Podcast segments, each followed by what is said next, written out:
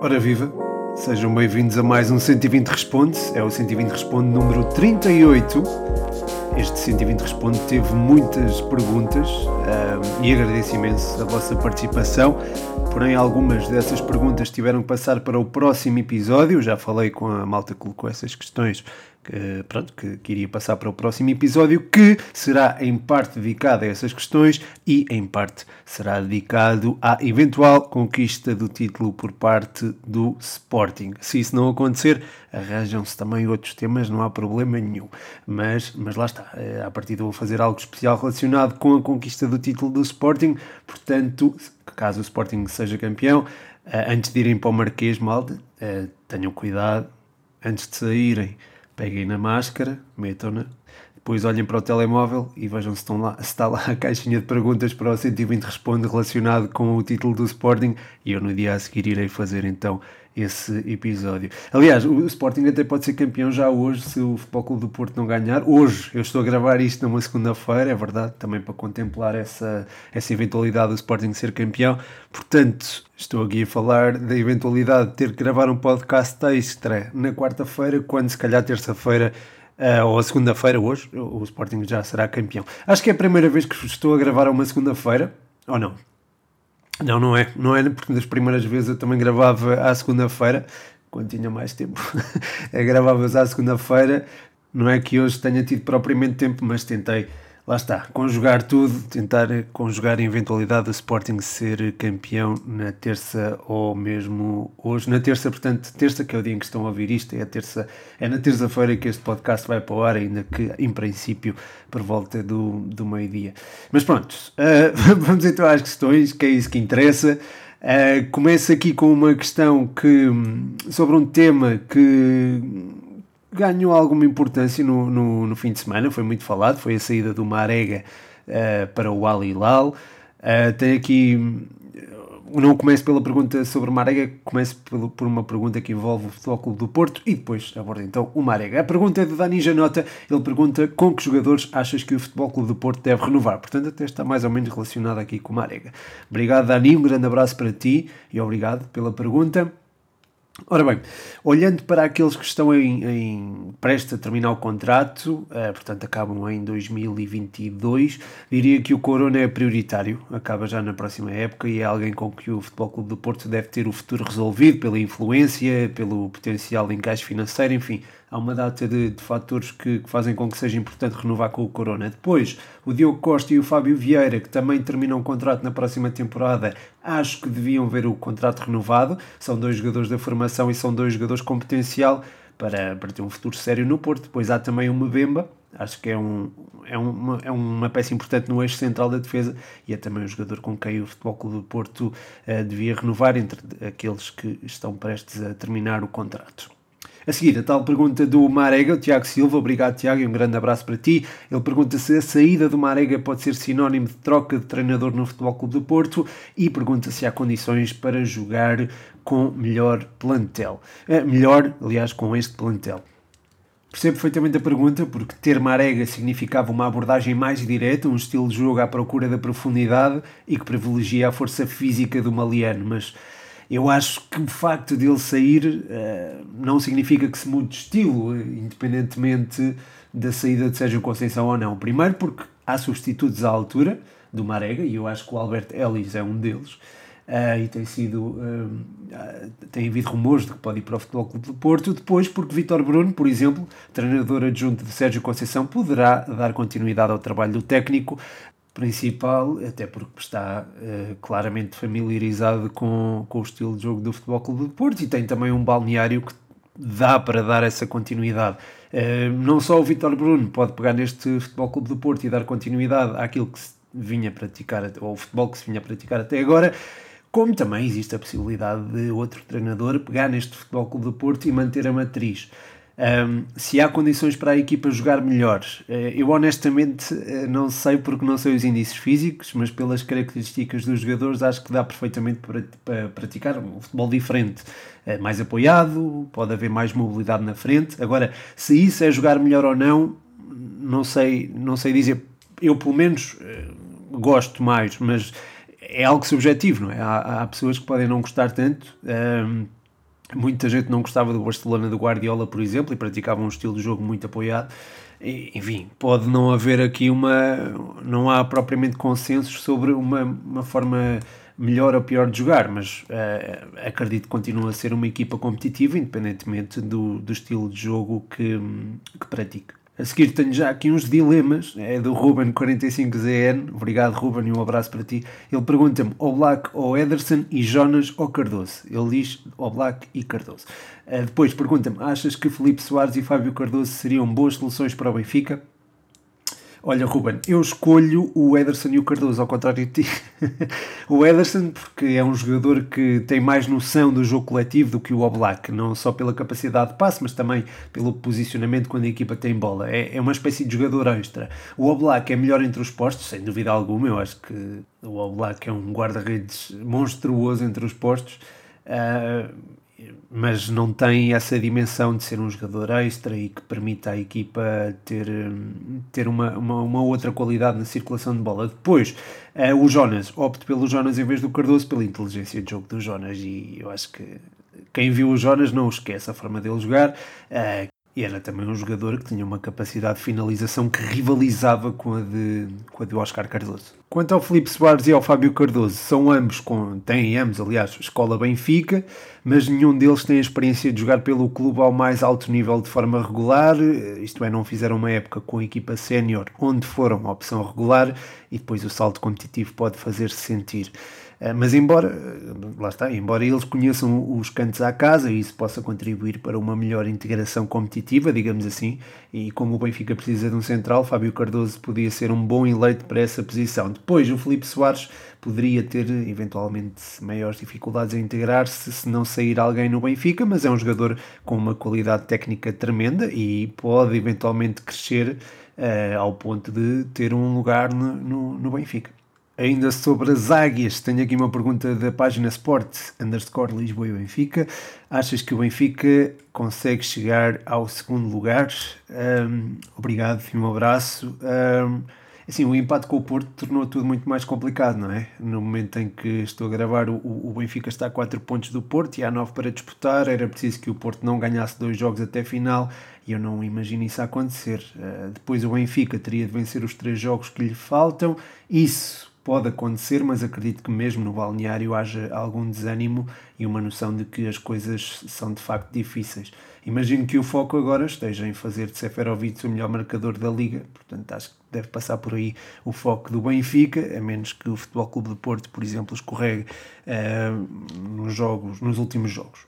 Seguir tenho uma pergunta do Canha, ele pede-me para falar do Diogo Leitão. Obrigado Canha, um abraço para ti. O Canha é do Estrela da Amadora, tal como o Diogo Leitão. Quer dizer, o Diogo Leitão é jogador, o Canha não sei se é, por acaso não sei. Uh, mas olha Canha, quando publiquei o tweet do Diogo Leitão, um adepto do Estrela veio falar comigo para o apagar, não foste tu.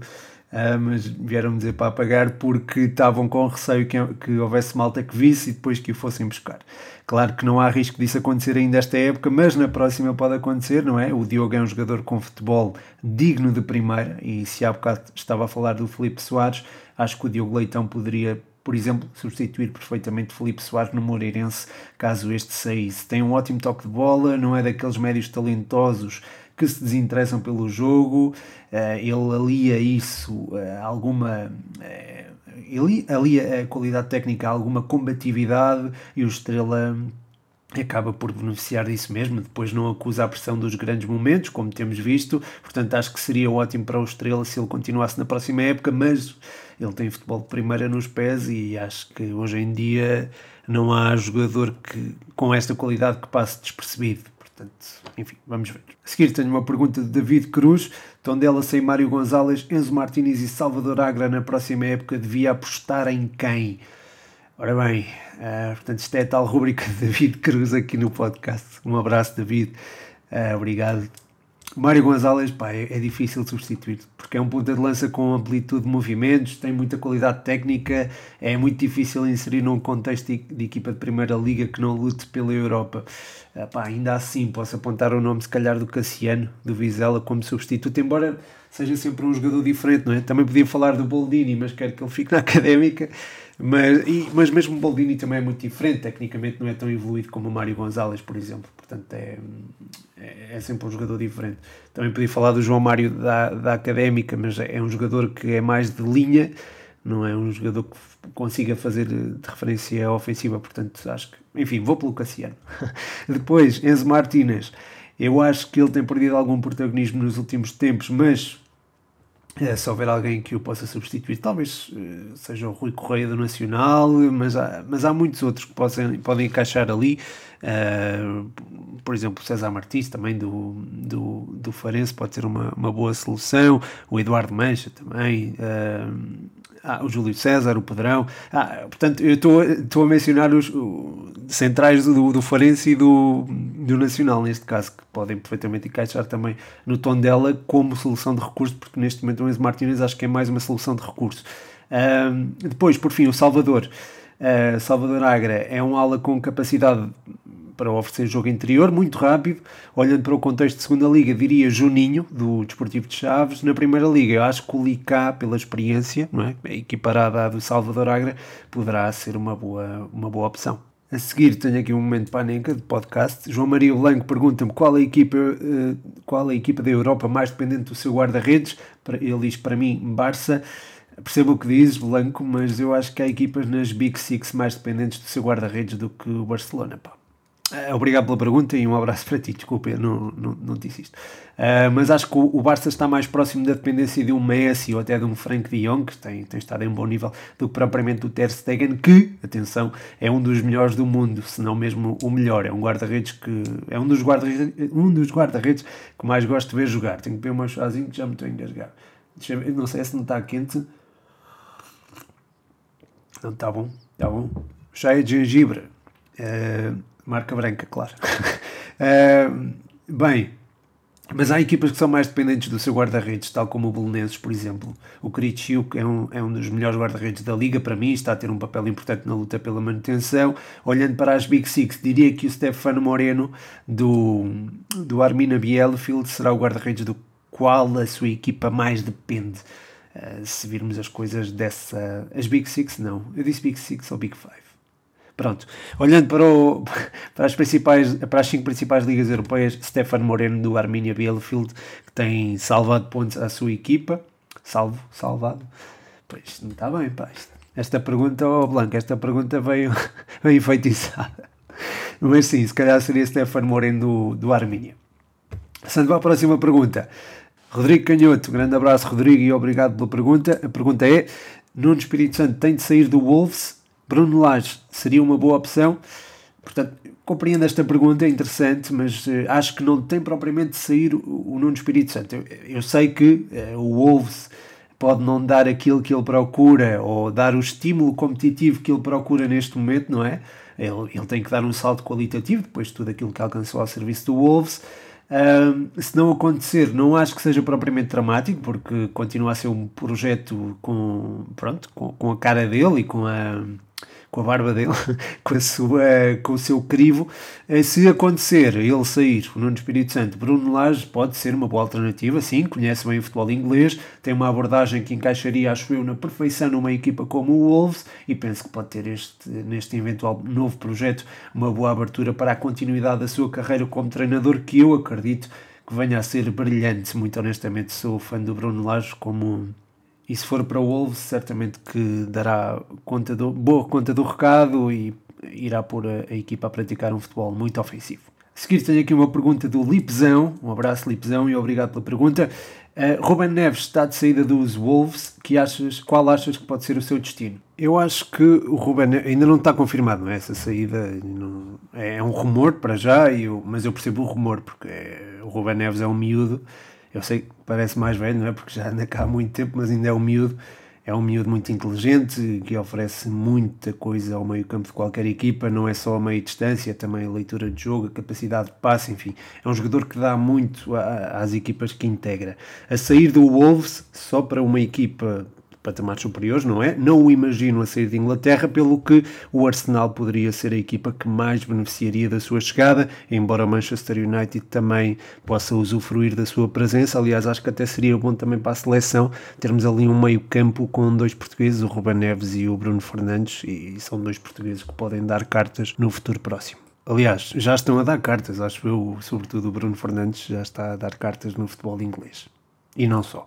A seguir, tenho aqui uma pergunta meio polémica, mais ou menos polémica, está relacionada com a possível saída do Cristiano Ronaldo para o Sporting. Uh, aliás, são duas perguntas, uma do N Days Off e a outra do Duarte. Uh, portanto, falam uh, o possível regresso de CR7 ao Sporting e opinião sobre possível vinda de CR7 para o Sporting. Portanto, N Days Off e Duarte. Já se falou, obrigado pela pergunta antes de mais, um abraço para vocês. Uh, já se falou dessa possibilidade e eu acredito que o Cristiano volta ao Sporting. Agora, se volta já na próxima época, hum, não sei, não é? Apesar do, do seu valor de mercado ter descido significativamente, a Juventus não deverá querer eh, vender barato pelo investimento que fez nele, ou seja, a saída pode ser facilitada, mas não pode ser facilitada de uma forma que se calhar esteja dentro das possibilidades financeiras do Sporting. Era bonito ver Cristiano Ronaldo de volta ao nosso país, uh, ao jogar na Liga Portuguesa, mas não sei se isso irá acontecer e não é apenas pelas exigências financeiras da Juve, é também pelas exigências competitivas do próprio Cristiano Ronaldo, que ainda poderá pensar um, ehm, atingir outra final da Champions, coisa que estaria mais perto de alcançar. Temos que ser honestos, não regressa a Madrid ou mesmo a Old Trafford, como também se tem, tem veiculado. Portanto, um, ehm, era bonito de se ver, mas não sei se irá, irá acontecer. De seguida tenho aqui uma pergunta do Rafinha, também sobre o Sporting, dependendo do sorteio. Eh, depende do sorteio, desculpem, depende do sorteio, mas o Sporting teria capacidade para passar o grupo na Champions? Isto é um exercício interessante, eh, mas eu acho que ainda é cedo, não é? Para estarmos a fazer esse exercício, não só pelo sorteio, mas também pela constituição da equipa. Se me pedires para analisar baseado naquilo que o Sporting demonstrou este ano, também diria que seria difícil de avaliar, porque o Sporting jogou na maioria das vezes de semana a semana Uh, é certo que tem dado uma resposta competente nesta reta final do campeonato, com muitos jogos em, em, poucos, em poucos dias, mas é curto para avaliar porque há outros fatores a ter em conta, tais como o cansaço dos outros candidatos ao título, por exemplo, que se verifica neles e não se verifica no Sporting, não, é? não há aquele desgaste acumulado. Foi a melhor equipa a jogar em, Portugal, uh, o Sporting. Não há isto aqui que eu estou a dizer, não tira mérito ao Sporting na provável conquista do título, mas, eh, mas enfim, também é preciso, é, é preciso perceber como é que reagirá o Sporting a jogar semana a semana e com um nível de competitividade acrescido. Por falar em Champions, tenho aqui uma pergunta do Martim Lopes. Um, ele pergunta-me: achas que o Werner é underrated ou overrated e achas que encaixa bem no, no Chelsea de Tuchel? Uh, Martim, obrigado pela pergunta, uh, entendo-a perfeitamente. Um abraço para ti também. Uh, entendo a pergunta, que é boa, não gosto muito, não gosto muito destes rótulos do underrated e do overrated. Ah, gosto mais do underrated, esse eu gosto de dar, mas dizer que um jogador é, é sobrevalorizado, não, não gosto muito de falar sobre isso, porque sei que os jogadores têm, lidam com muita pressão, portanto, pronto, enfim. Um, acho que o Werner é um jogador com capacidade para demonstrar mais do que tem demonstrado. Ultimamente tem-se aproximado bastante do, Epá, deixa-me interromper. Eu disse que os jogadores sofrem muita pressão. Não é que o Werner vai ouvir isto, mas sei lá, isto nunca se sabe. Uma pessoa pode falar e, portanto, não, não, pronto, não gosto de falar mal de jogadores, ponto final. Bem, mas uh, o que é que eu estava a dizer? Ultimamente acho que o Werner tem-se aproximado do, do seu potencial, não é? E acho que a chegada do Torrello tem beneficiado bastante. O estilo de jogo mais apoiado, por mais paradoxal que possa soar, acaba por beneficiar mais o Werner, que é um jogador que imaginamos a atacar intensamente a profundidade, eh, porque ele, num contexto de jogo mais apoiado, tem a possibilidade de fugir da posição e integrar-se em zonas uh, de, finalização a partir da ala, onde ele é muito forte. Depois, tem a possibilidade de, também, que está relacionado com esta nuance, de ir alternando a sua posição como referência ofensiva com os alas, e isso acaba por melhorar o seu jogo e de quem o rodeia também. Dá-lhe liberdade para correr e para definir a, a tal liberdade, acho eu, de que ele andava a precisar. Ainda na Champions, tenho aqui uma pergunta do Henrique Martins, o Henri, grande abraço Henri, e obrigado pela pergunta. Ele pergunta, acreditas que Liverpool, Frankfurt, Milan e Mónaco ainda conseguirão ir à Champions? Olha, o Milan será o que terá maiores possibilidades depois da grande vitória sobre a Juventus no último fim de semana. Acredito que possa mesmo voltar a jogar nas Champions. Quanto aos outros clubes, parece-me mais complicado.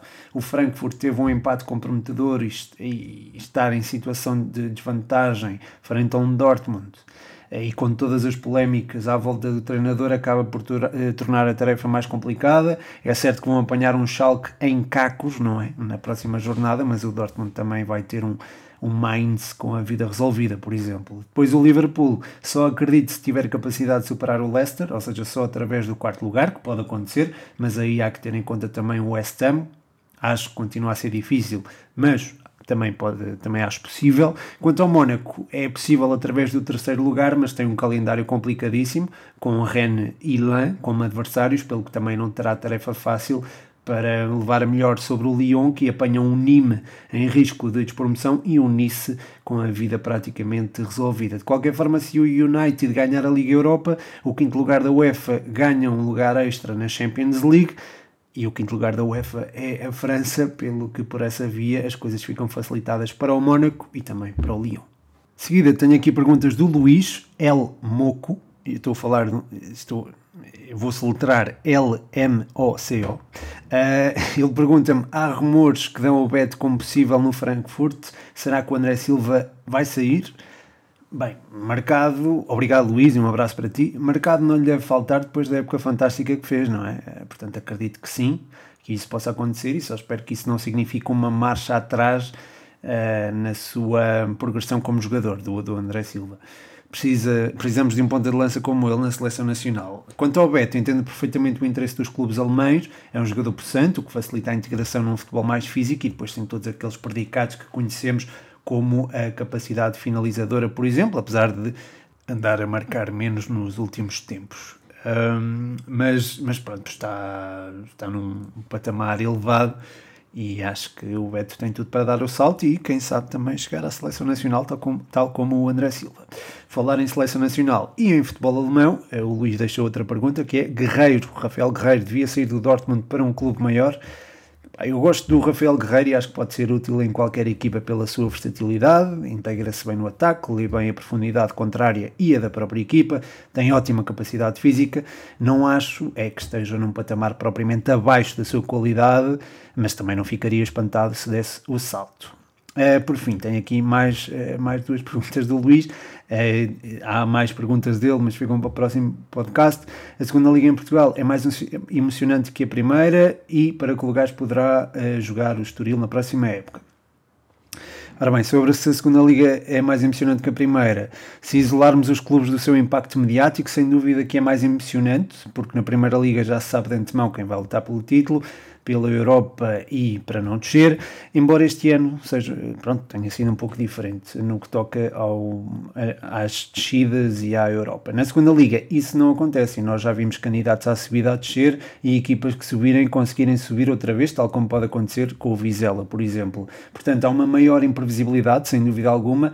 Claro que o nível técnico não é tão elevado como na Primeira Liga, mas a emoção, era isso que perguntavas, está, está lá. Quanto ao Estoril, Acho que tem um projeto estruturado, com base no Sub-23, que lhe permite ser competitivo na Primeira Liga sem ter que gastar muito dinheiro, mas deverão lutar para não descer, como é de esperar em qualquer equipa que acaba de subir. Eh, de subir desculpa.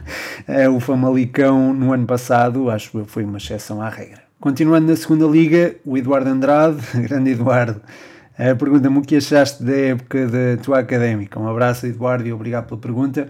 Uh, é porque ainda não acabou, não é? Mas tudo o que já foi feito até agora é digno de registro. As expectativas, as minhas pelo menos, uh, foram superadas. Eu tinha uma expectativa de uma época tranquila, com a académica estar ali na parte superior da tabela, mas nunca acima de um sexto ou quinto lugar. Estar a disputar a subida até a final tem sido fantástico. É, eu sei que as coisas já se complicaram um pouco com a derrota com o Aroca e com o, com o empate frente ao Vila Franquense, mas tudo o que se alcançou deixa-me muito orgulhoso de, dos jogadores, do staff, do, da equipa técnica. Portanto, estou, estou bastante orgulhoso, aconteça o que acontecer. Uh, também sobre a académica, o João Mascote, a pergunta típica, análise ao jogo e resultado da académica. Se subirmos, qual vai ser a loucura que vais cometer? Obrigado, Mascote, um abraço para ti. Em relação ao jogo com o Vila Franquense, diria que foi dada uma primeira parte de avanço e que depois a Académica fez um dos melhores 35, 40 minutos da época, acho que na parte final caiu um bocadinho, um, foi pena não ter, ter dado outro resultado, mas gostei da forma como a equipa reagiu na segunda parte e essa deverá ser a base motivacional para o próximo jogo com o Benfica B. Este empate coloca-nos numa situação muito difícil no caso vida diz respeito, sobretudo tendo em conta a vitória do Aroca, mas eu continuo a acreditar que é possível.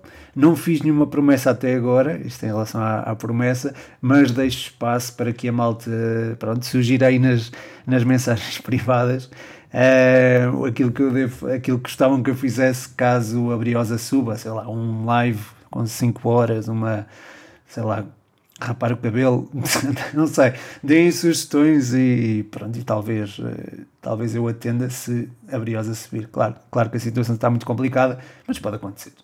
Isso acontecer, meu Deus.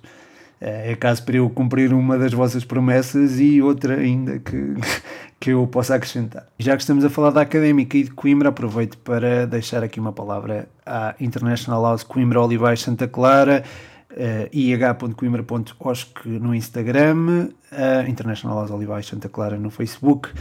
Visitem e fiquem a saber dos planos para poderem aprender inglês e ter uma certificação de Cambridge em como se sabem uh, expressar em inglês ih.coimbra.osc no Instagram, International House Olivais Santa Clara no Facebook. Seguir, tenho aqui duas perguntas do podcast universitário. Um abraço, Rafael. um, obrigado pelas perguntas. Consideras o resultado do clássico justo pelo que as equipas apresentaram? Um, eu entendo a pergunta, mas não gosto muito de falar de justiça ou injustiça no futebol, não é? Porque é sempre relativo. Podemos falar do volume ofensivo de uma ou outra equipa bater certo com o resultado do jogo, mas mesmo nesse caso, em que não bate certo, podemos falar em ineficácia. A ineficácia da equipa que não marcou as hipóteses de que dispôs. E nesse aspecto, essa equipa não foi capaz de jogar o jogo, digamos desta forma. Também se pode falar de esforço, mas o esforço também é uma coisa tão relativa, pelo que me custa dizer, eh, com, com honestidade intelectual, digamos assim, se um, se um resultado. Poxa, tenho que beber chazinho. Hum, hum. Ah, tá bom. Uh, custa dizer uh, que. Custa-me dizer se um resultado é justo ou não, percebes? Portanto, é, acho que é, é, sempre relativo. De qualquer forma, o clássico foi intenso, bem disputado, oportunidades de parte a parte, teve a sua riqueza tática e acho que, como adeptos de futebol, não ficámos propriamente uh, mal servidos. Outra pergunta é: conseguirá o City fazer a dobradinha com o campeonato e Champions? Uh, sim, o futebol do City, como já tive a oportunidade até de referir no último episódio, é dos mais consistentes da Europa neste momento. O Pep Guardiola afinou a fórmula do, do seu jogo intenso e apoiado com as ferramentas ideais, isto é, com Rubén Dias e um Rodri em, em pleno crescimento. Neste contexto, uh, pronto, acho que o City ganhou supremacia na Premier League, acho que já ninguém imagina a Premier League não ser conquistada pelo, pelo City. Um, as Champions também acho que também acho que o City pode ganhar. Como a malta, acho que a maior parte da malta que ouve o podcast sabe que eu tenho dito desde os oitavos de final que este City é o principal candidato a vencer a, a vencer a Champions e acredito que o faça, mesmo que tenha perdido com o Chelsea no último fim de semana. Sei que vai enfrentar esse, esse mesmo Chelsea, mas vai ser em contextos diferentes. E acredito mesmo que o Manchester City possa levar a melhor. Seguir tem uma pergunta do Leandro. Obrigado, Leandro. Um abraço para ti. Achas que o Coman vai conseguir bater o recorde de Daniel Alves de mais títulos conquistados na carreira?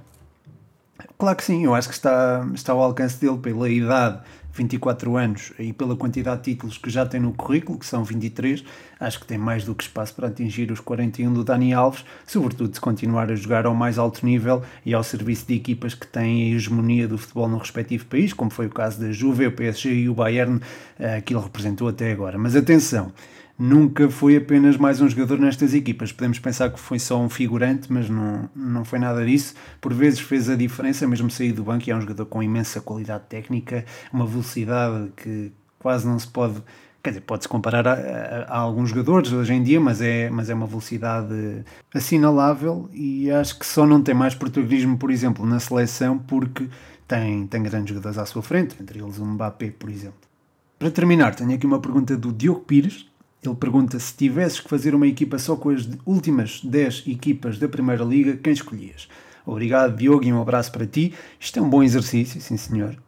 Um, ora bem, na altura em que estou a gravar não posso escolher o Kritschuk, porque o Belenenses está em oitavo lugar, então escolho o Mateus Pazinato do Moreirense para a baliza. Depois, na lateral direita, vou no Regi Cannon, do Boa Vista. Na esquerda, vou para o Ruben Vinagre, do Famalicão. E no eixo de defesa, se calhar escolho o William Rocha, do Portimonense, apesar dele vir a jogar como, eh, como médio defensivo. E talvez o Ferraresi do Moreirense, apesar de fazer também o papel de lateral direito. Aliás, ele ultimamente até tem, tem feito. No meio-campo, a presença do Ryan Gold do Farense acho que é obrigatória, a quem eu junto o, o Lucas Mineiro do Gil Vicente. Depois nas alas ofensivas, meto o Ivo Rodrigues do, do Famalicão. E depois queria meter o Angel Gomes, não o metendo no meio, meto ali na ala e a vir da ala para o meio, isto para encaixar o Beto e o Mário Gonzalez. E pronto, chega ao fim mais um 120 Responde. Muito obrigado a todos os que deixaram perguntas, muito obrigado a todos os que ouviram até ao fim. Uh, se quiserem apoiar o projeto 120, vão divulgando. Ainda não há Patreon, mas vai haver. Eu já estou aqui a planear coisas muito giras. Tenho aqui à minha frente até um, um calendáriozinho que eu tive a estabelecer durante o fim de semana para, para fazer no europeu. Acho que vou fazer coisas engraçadas e aí vão contemplar também o Patreon. Uh, mas claro que vai sair muita coisa no Instagram, vai sair muita coisa no Facebook e vai sair também noutra rede social eventualmente. Mas eu depois eu divulgo aqui quando isso acontecer. Tenho também outras iniciativas pensadas, malta, por isso pronto. Espero que gostem daquilo que aí vem. E pronto, e qualquer coisa vão deixando feedback, vão dando ideias, são sempre bem-vindas. À partida, volto a falar com vocês na quarta-feira e pronto, uh, muito obrigado mais uma vez. O meu nome é Pedro Machado e este foi o 120 Responde.